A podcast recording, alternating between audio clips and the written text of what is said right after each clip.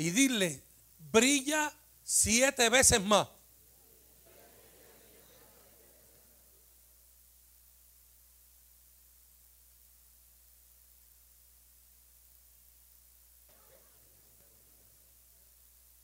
Ahora volteese al otro lado y dile, brilla siete veces más.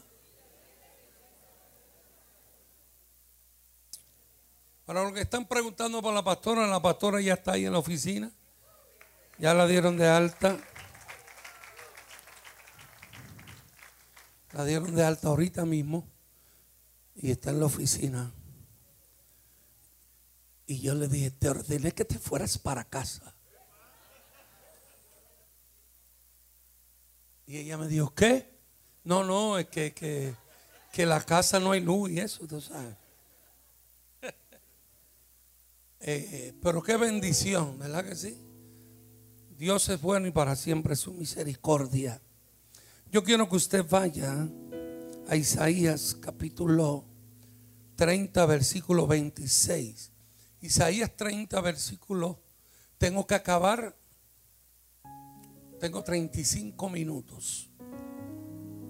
Recuerde que hoy desde las 12 estarán poniendo las vacunas de la influenza aquí completamente gratis. Y van a, quieren también traer la vacuna para el tétano y gratis. Y, y, la otra que termina con coco. De humococo.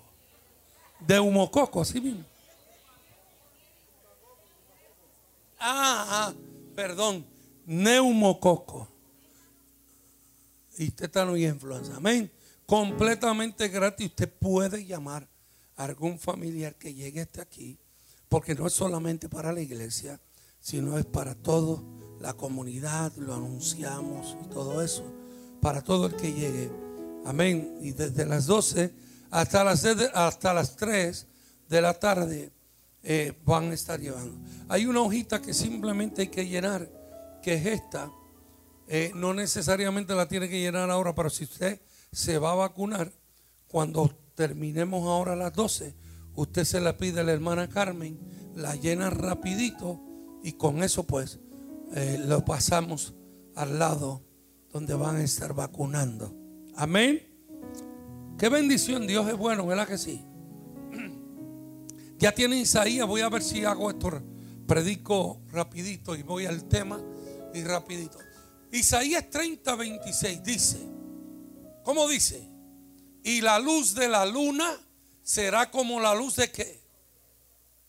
Del sol. Dígalo otra vez. Y la luz de la luna será como la luz del sol. ¿Cómo será eso? ¿Cómo se puede explicar eso? Escuché bien lo que va a contestar la luna será como la luz del sol. Y jamás la luna, del, la luna brillará como el sol. Pero la Biblia no se equivoca. Dice que la luz de la luna será como la luz de qué? Del sol. Y pero mire esto. Como que dice el sol le dice, "¿Tú me quieres igualar a mí?" No hay problema. Pero y la luz del sol siete veces mayor. Cuando tú te parezcas a mí, yo aumentaré siete veces más. Como la luz de siete días. Y el día que vendaré Jehová la herida de qué? Wow, qué, lindo está eso.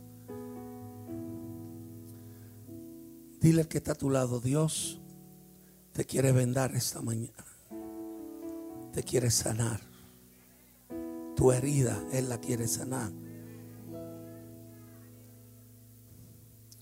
Hay otro versículo que está en el libro de Apocalipsis, el cual podemos compararlo y lo lleva similar a esto. Dice, mire cómo dice Apocalipsis sobre esto. Dice que la luna quiere ser como el sol, ¿no? Yo quiero brillar como el sol, pero el, el sol dice, yo voy a brillar como siete días, ¿verdad que sí? Pero Apocalipsis Alaba alma mía Jehová. Ese, dice, ese es uno de los versículos favoritos. Dice, y esta ciudad no tiene necesidad de sol ni de luna que brille en ella, porque la gloria de Jehová la ilumina y el cordero es su lumbrera.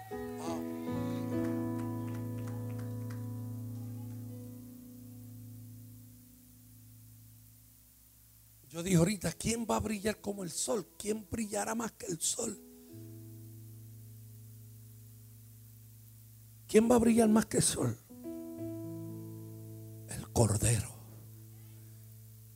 Esa ciudad no tiene necesidad de sol ni de luna, porque la gloria de Jehová y el cordero, oh my God, la ilumina. Eso es. Aleluya. Porque la Biblia dice que Él es la luz del mundo. Qué tremenda bendición. Ahora yo creo que usted vaya conmigo a Mateo capítulo 18, versículo 7, porque esta mañana nos vamos a gozar en el Señor. Pero prepárate para que te goces bien gozado. ¿Ya lo tiene? ¿Qué dice? Hay del mundo por los que, por los tropiezos. Ahora que me encanta ese por qué. ¿Por qué? Porque es necesario que vengan qué. Mira a alguien y dile, te están metiendo el pie para que tropiece. Pues es necesario. Pero hay de aquel hombre por quien viene qué? El tropiezo. Pero es necesario que qué? Que tropieces. Amén. Y Juan 16, 33, ¿qué dice Juan 16, 33? Estas cosas os he hablado para que en mí que. Fíjate que viene hablando Juan de lo mismo, pero antes de hablar de tropiezo, de aflicción y de todo eso, él dice, pero yo hablo estas cosas para que en mí tengan que, tengan que,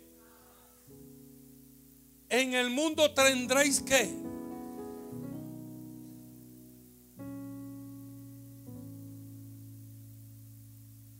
se le fue la sonrisa de la cara. Sonríe que Cristo te ama. Vas a tener tropiezos, vas a tener aflicciones.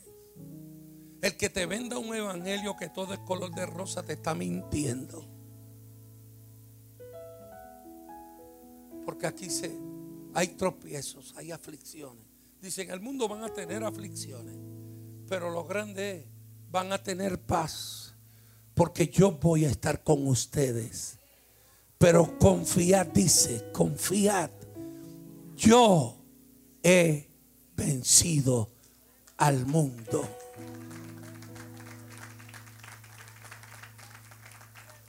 En otras palabras, porque antes que ustedes pasen, ya yo pasé por ahí.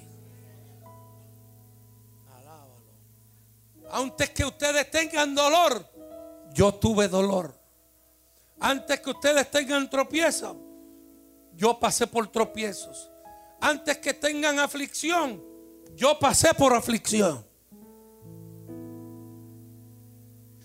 No podemos hablar de lo que no hemos experimentado.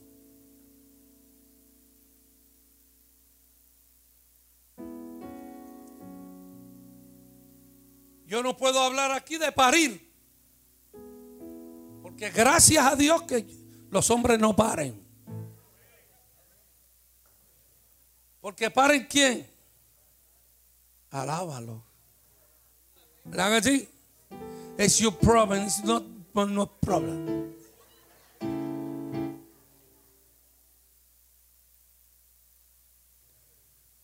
Pero para que más o menos la cosa se iguale un poquito, nos dejaron el dolor de piedra.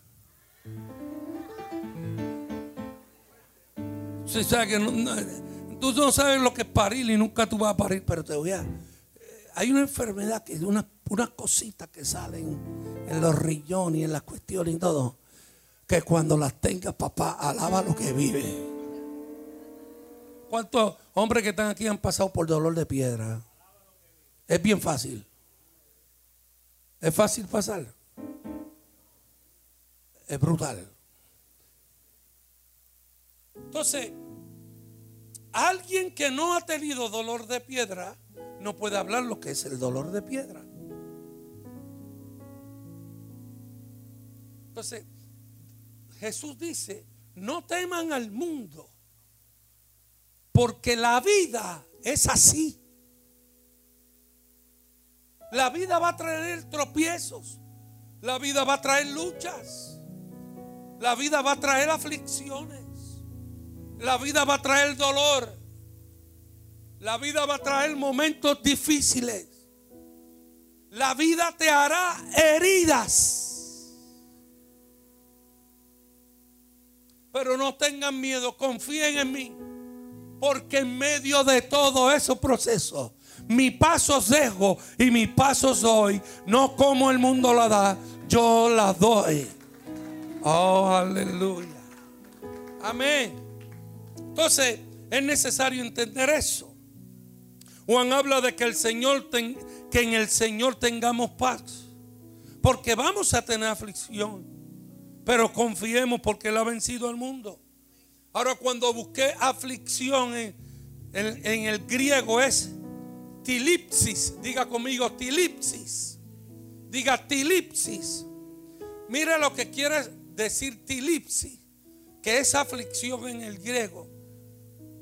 Presión, opresión, tensión, angustia, tribulación, adversidad, pena. Casi nada. Y luego dice, tilipsis es como comprimir algo manualmente.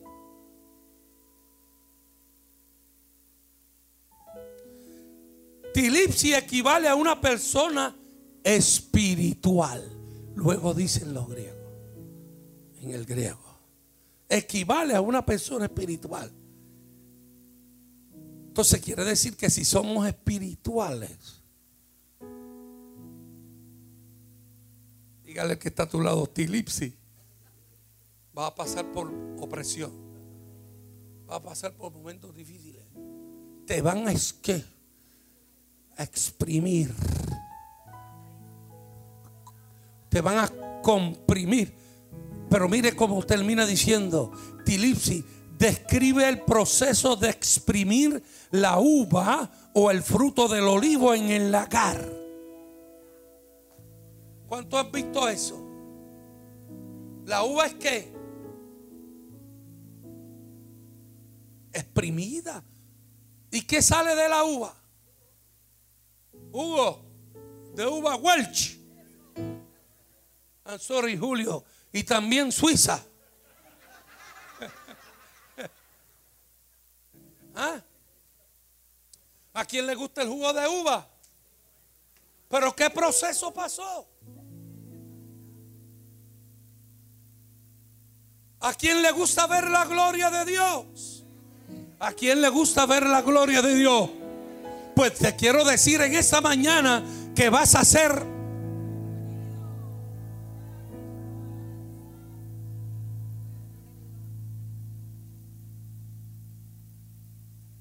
¿Está conmigo? Ay, Dios mío.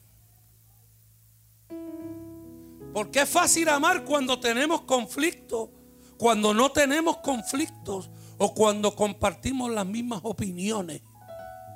Yo decía esta mañana, ay, que mucho yo amo a ir Párate.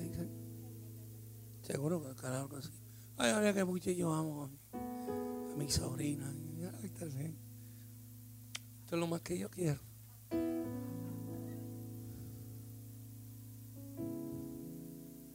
Pero si yo le hago algo y ella me hace algo, ¿qué sucede?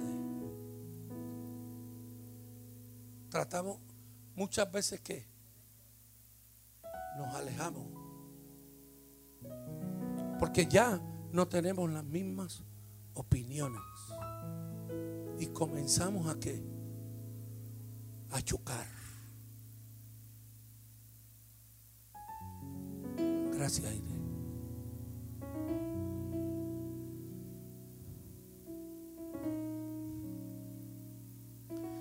¿Cuánto han pasado por una luna de miel?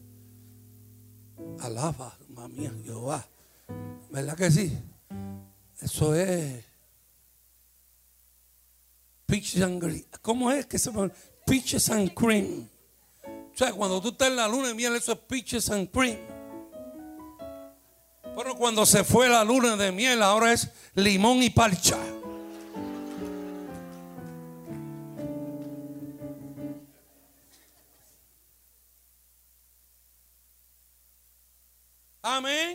Está conmigo, me va entendiendo.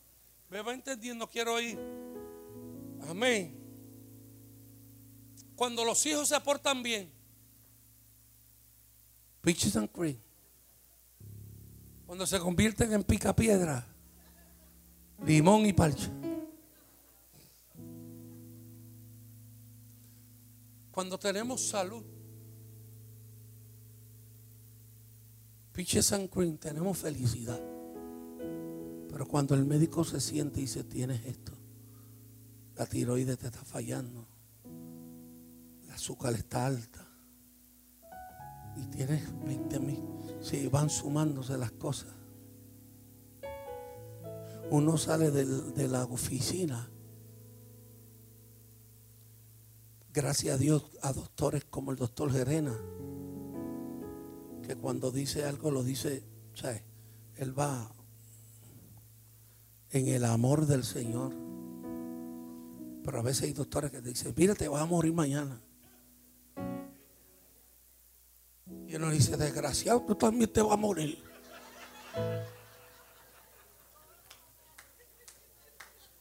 Sí, uno le da con ganas de decirle eso a uno también. Oye, ¿cómo tú me vas a decir que... ¿Cómo tú vas a decir eso? Duele. Porque es fuerte. Son momentos que somos qué?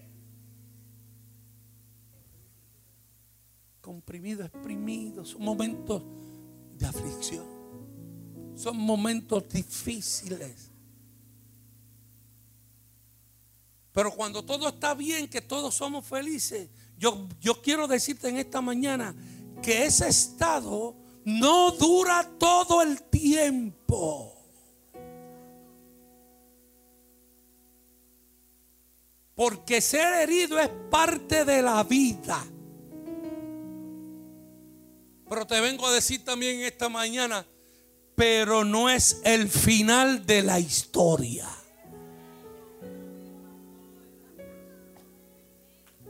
Dile a alguien, vas a pasar por aflicción. Va a ser oprimido, va a pasar por momentos que no entiende, va a pasar lucha porque esa es la vida. Pero te quiero decir, ese no es el final de tu vida, ese no es el final de la historia. Oh, aleluya, una mala noticia no es el final de la historia. Porque Él quiere sanarnos y restaurarnos. Estamos hechos a su imagen y semejanza. Tenemos que aprender a amar como si nunca nos hubieran herido. Escúchame, yo quiero que eso, esto se te quede grabado. Tienes que amar como si nunca hubieses sido herido.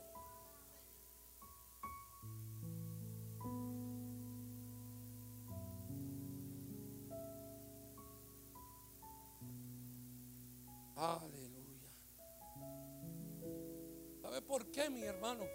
Yo, yo, yo, yo quiero decir y quiero ser claro en esta mañana. Porque alguien te va a romper el corazón. Alguien te va a abandonar, alguien te va a dejar. Alguien te va a decir algo que te va a decepcionar, te va a defraudar, te van a mentir, te van a apuñalar por la espalda. Te van a rechazar, te van a engañar. El padre se fue, tu hermano, ya tú no quieres hablar con él. El hijo se reveló. Pero yo vengo a decirte en esta mañana que aunque todo eso suceda, ama como si nunca te hubieran herido. Y, usted dirá, pastor, usted me está predicando un evangelio imposible. Porque e, eso que usted me está diciendo, eso no, no es tan fácil hacerlo como usted lo dice. ¿Sabes qué? Te digo amén. Tú tienes razón. Tienes toda la razón. Porque no es fácil amar al que te hiere. No es fácil amar al que te falló. No es fácil perdonar a aquel que esperaba algo y no nunca llegó. Pero te tengo que decir en esta mañana que tienes que seguir amando como si nunca te hubieran herido. Porque es bíblicamente. Y si es bíblico tenemos que hacerlo. Está conmigo. Le voy a contar esta historia que la leí y me encantó. Si yo preguntara, ¿quién es James Garfield en esta mañana? ¿Alguien sabe quién es James Garfield? Nadie sabe. Le voy a decir quién fue James Garfield. James Garfield tenía cuatro veces como el vigésimo presidente de los Estados Unidos. Yo nunca había oído que James Garfield, que había pasado un presidente llamado James Garfield. Solamente tuvo cuatro meses. A los cuatro meses le dispararon por la espalda el día 2 de julio del 1881. Solo vivió tres meses más. Pero eso no es lo grande que te quiero decir. Después del disparo vivió tres meses más. Pero lo que te quiero decir es que tú pensarás que fue el disparo lo que lo mató. Pero no fue así. La bala no penetró en ningún órgano vital.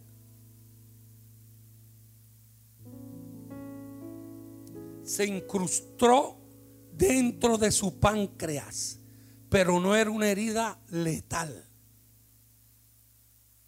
No era una herida de muerte.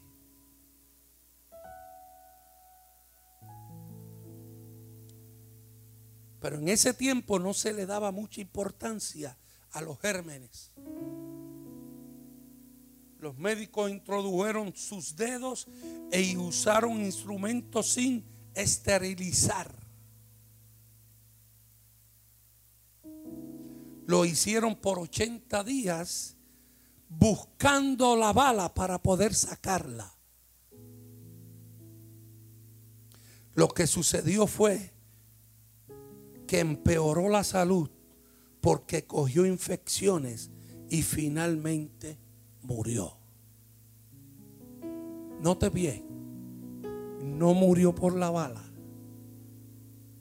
murió por las infecciones.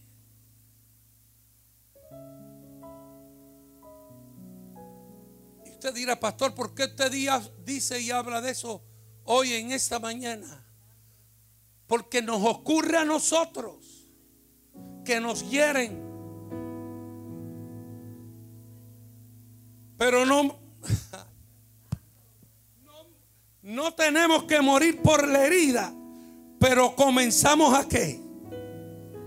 A buscar la bala. Y volvemos a sacar lo que ya pasó. Lo que no nos va a matar. Y tratamos de qué? Buscarlo para sacarlo. comenzamos a hablar con gente con la cual no tenemos que hablar. Y cada vez que hablemos, sacamos y estamos buscando aquello que nos hirió.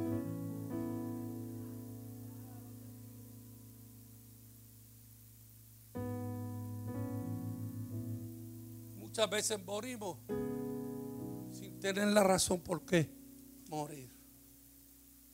Nosotros tenemos que hacer eso con nuestras propias heridas. Recordamos una y otra vez. Hablamos con cualquiera que, se nos, que nos quiera escuchar.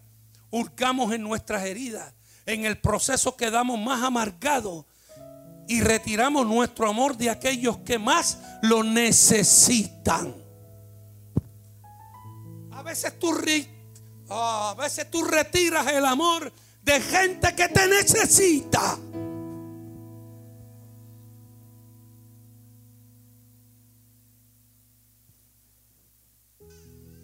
Quedan 10 minutos. Hablamos lo que él vive. Pero yo vine hoy en esta mañana no a hablar de herida, porque yo no voy a meter los dedos. Yo vine a decirte que esa herida está ahí, pero yo vine a decirte en esta mañana que Dios tiene un nuevo comienzo para ti. Se trata de entender el perdón y la reconciliación bíblica y establecer límites saludables.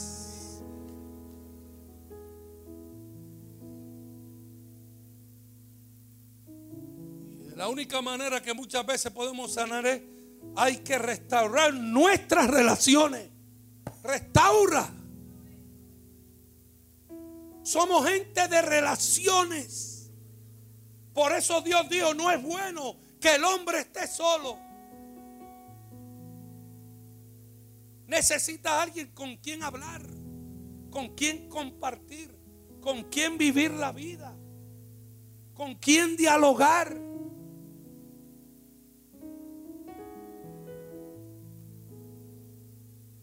Dios es bueno. ¿Cuántos creen que Dios es bueno?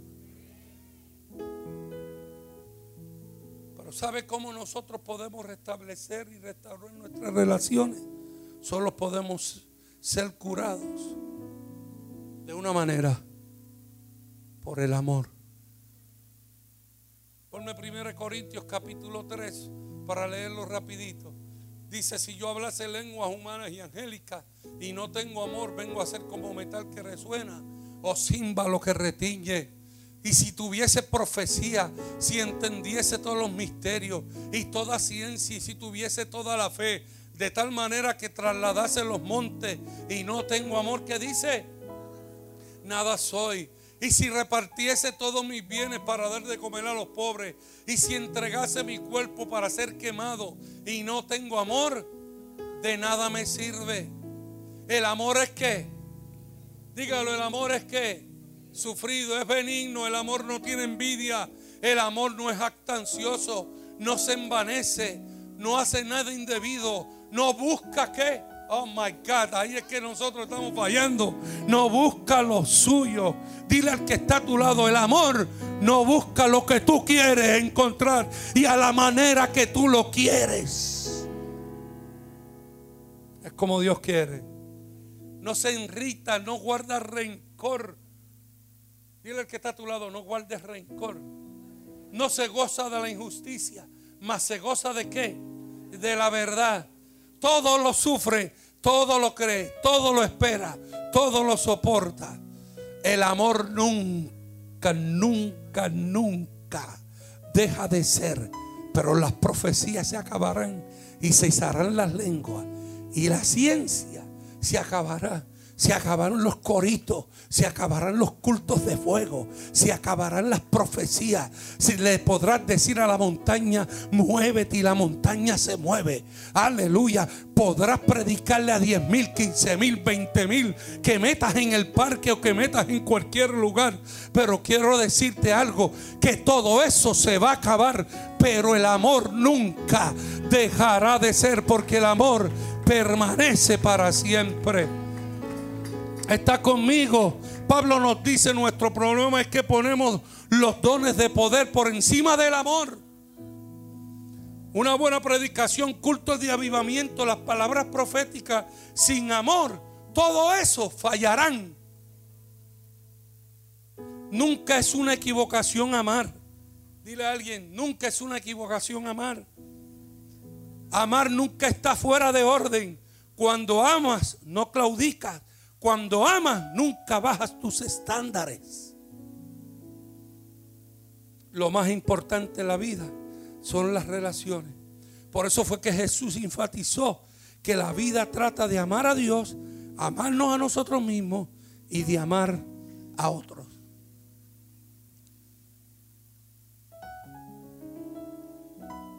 No tienes que aparentar una fachada.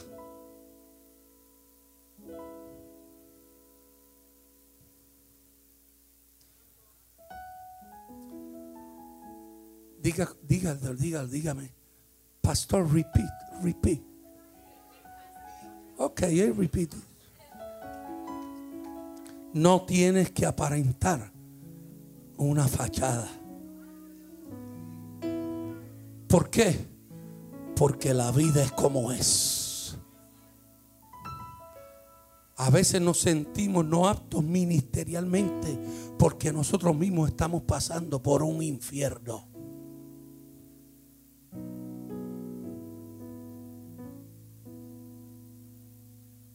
Se cree que porque uno predica no pasa momentos difíciles. Me regalaron un libro los otros días que voy a comenzar a leer que se llama Pastores de carne y hueso.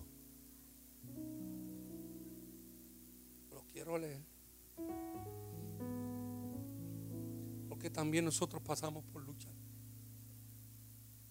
Y estaba hablándole a mi esposa y le estaba diciendo ahorita, y estaba hablando allí de uno de los pastores más brutales que tiene Estados Unidos, joven. El hombre está poderoso, tiene cinco hijos, su hija mayor se rebeló contra él.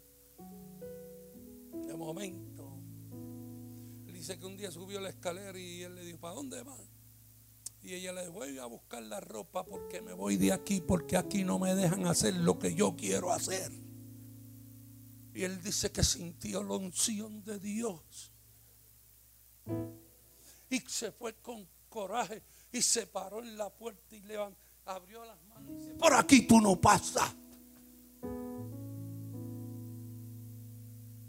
Y ella dijo, pues voy a pasar.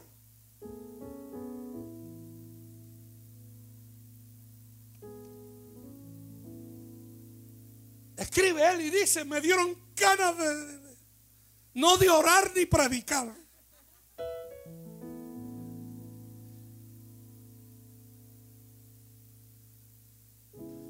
Mi esposa salió y dijo algo, mi mía, ¿qué te pasa?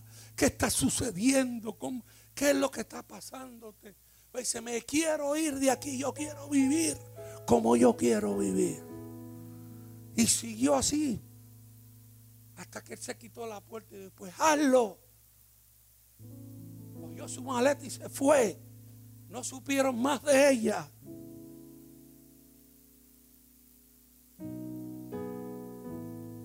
Un día llamó simplemente para, ¿cómo está todo bien? Ah, pues está bien, pan y enganchó. Un día va a, a casar una pareja de la iglesia y cuando va a casar, que ya está al borde de subir al altar para casar, recibe un viper. Dijeron, tu hija se casa hoy con un juez de paz. Dice que tuvo que subir a aquel altar para casar, casi con lágrimas en su, en su rostro.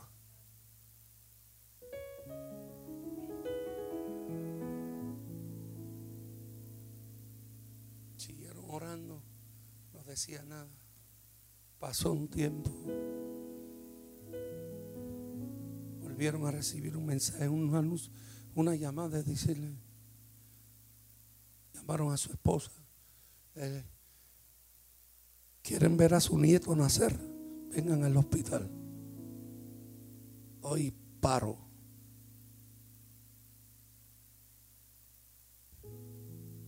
Dice que le vinieron 20 mil pensamientos.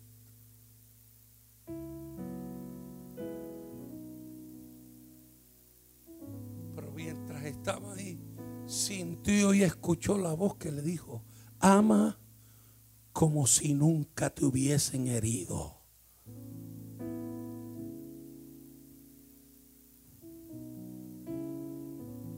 Se montó con su espacio, estuvo allá. Recibieron nietos.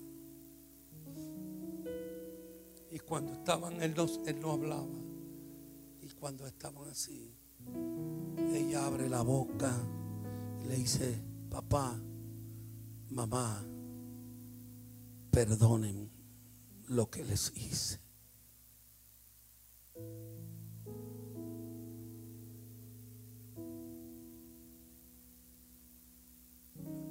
Ellos tuvieron que perdonar, era su hija mayor. Luego escribe y dice, hoy mi hija mayor está a cargo de todo lo que tiene que ver con Media Team en una iglesia de miles de miembros. Y ella es la que corre toda la promoción, todos los anuncios y todo lo que es media, junto a su esposo y a mi nieto. Porque simplemente amé como si nunca me hubiera herido.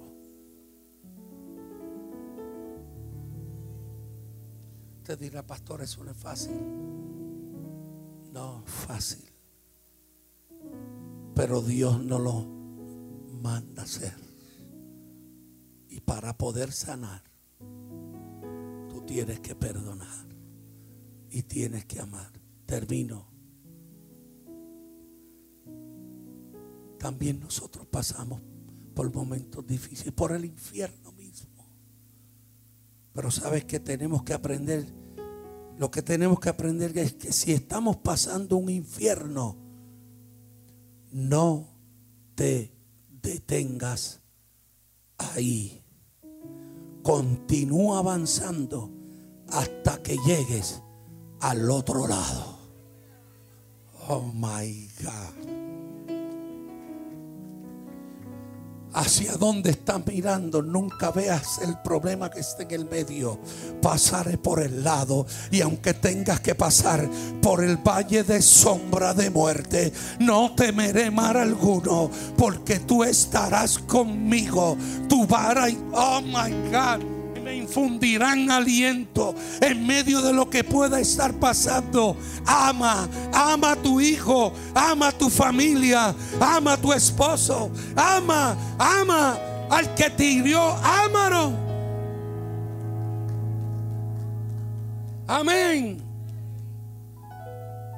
¿Sabe qué? La aflicción es uno de los grandes siervos de Dios, porque nos recuerda lo mucho que le necesitamos a Él continuamente.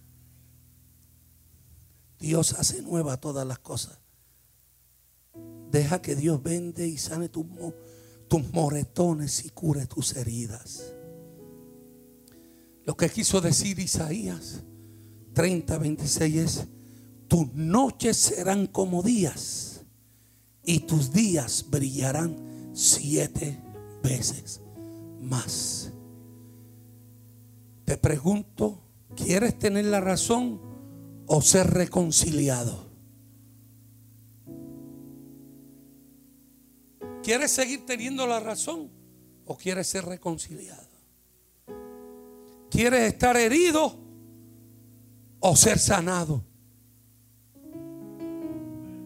¿Quieres seguir siendo la víctima o comenzar a completarte?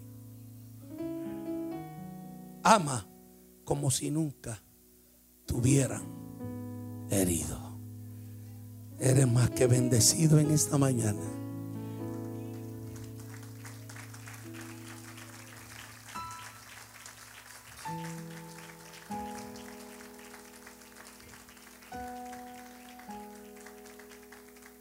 Yo creo que Dios ha traído un tiempo de sanación a esta iglesia, así ya varios meses.